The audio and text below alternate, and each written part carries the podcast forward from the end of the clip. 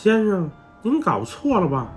晚上就我一个人在前台值班，我确认刚才啊没人给四零六房间打过电话的。听到这里，我脑子嗡的一下就炸了。那刚才的电话是谁打的呀？姑娘刚来的话，那在停车场等来见面的又是谁？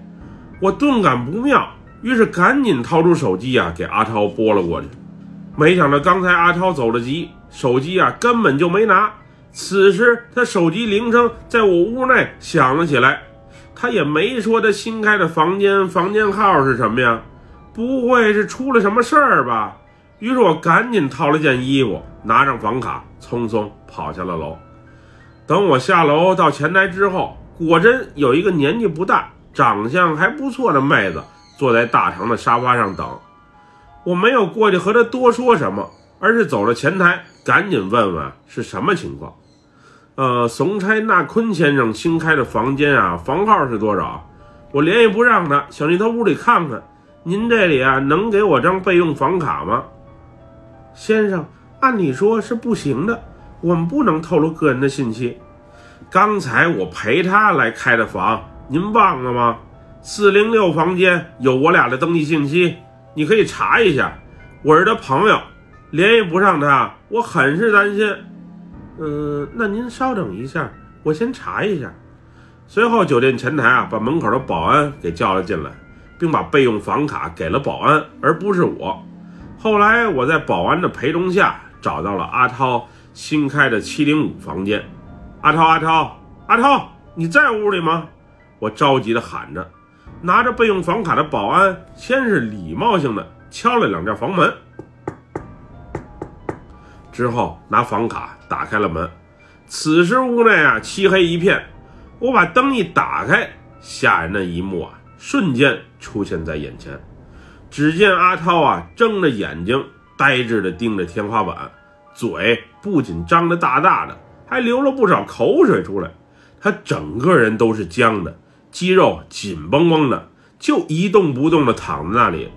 我当时还以为他死了呢，瞬间就慌了。眼泪都不禁流出了。我先是检查了一下他的气息，然后啊听了一下心跳，直到我确认他人还活着，才松了口气。那会儿我见他仿佛没有什么意识，虽然还活着，但是整个人像是被定住了一下，怀疑他是遭遇了什么灵异事件，于是下意识的把脖子上的护身符啊给摘了下来，套在了他的头上。死后，他的身子慢慢的软了下来，气息也逐渐恢复了正常。刚才还瞪着大大的眼睛也缓缓的闭上了。我让保安啊，赶紧给最近的医院打电话，让他们派急救车过来，越快越好。外府的效率啊，不像曼谷那么高。直到半个小时后，一辆擅长的车才缓缓的抵达酒店。后来，阿涛被送到了当地的医院。他是昏迷且发了两天的烧，才逐渐恢复了意识。那会儿医生告诉我说，他是惊吓过度，外加低血压，导致身体出现了些状况。不过没有大碍，休息几天啊就能出院。有轻微的感冒症状，不过不是病毒性的，应该就是着凉了。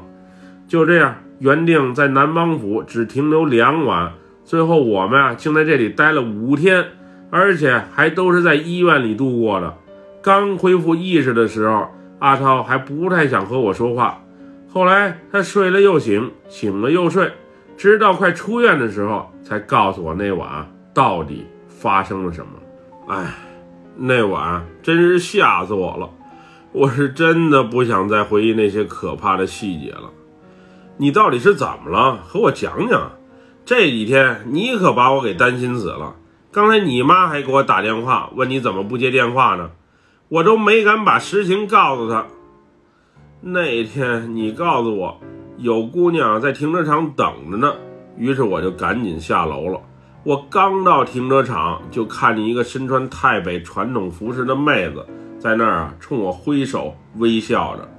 我当时还心想，你怎么穿这样一身就来找我了？也未免太正式了吧？我虽然心里觉得是怪怪的，不过那姑娘是真心漂亮，身材好，面容也精致，而且裸露出来的皮肤那是格外的白。我当时还琢磨，这美丽动人的妹子干这行实在是太可惜了吧，还有点于心不忍。不过我刚走过去，他就主动过来来牵我的手，给我搞的是有些害羞。我拉上他的手，想直接领他进酒店，不过他却有些担心。并让我和停车场西南角，也就是酒店的那个神龛打声招呼，才答应我，和我一起进到酒店里面去。当时我觉得这姑娘还挺逗，也许这就是当地他们这行的奇葩规矩吧。于是我特意啊走到了神龛前，请求他们让这妹子啊与我一同回屋来共度春宵。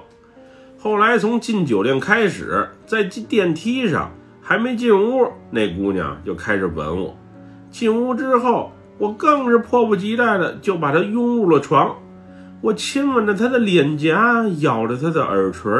谁曾想啊，我一用力，竟然把她的耳朵给扯了下来。当时鲜血啊，顺着脸颊流到了他的身上。那一刻，我一下就清醒了，并被吓着了。此后，他的面颊以及身上。出现了一道又一道的刀痕，并且鲜血不停地从里面涌出来。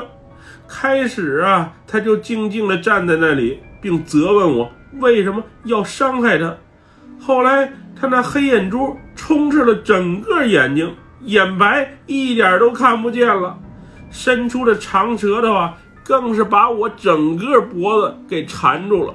我那会儿完全完全就喘不上来的气儿。憋一多憋了，后来我浑身啊感觉针刺般的疼痛，之后就完全不记得发生了什么。我进屋发现你的时候啊，你不是睁着眼睛吗？那时你也没意识？没有啊。后来发生了什么，我真的是不知道。这几天躺在病床上，我也是一直在做梦，而且做的还都是噩梦。回头你陪我再去那个大树啊一趟吧。可能我那天嘴太臭，确实是得罪人了。我就说嘛，你当时还不听。我这护身符你先戴在脖子上吧，多少啊也管些用。等你后天出院，我陪你啊再去一趟那里，你好好和人家道道歉吧。呃，对了，力哥这两天联系咱们了吗？他呀，你就别提了。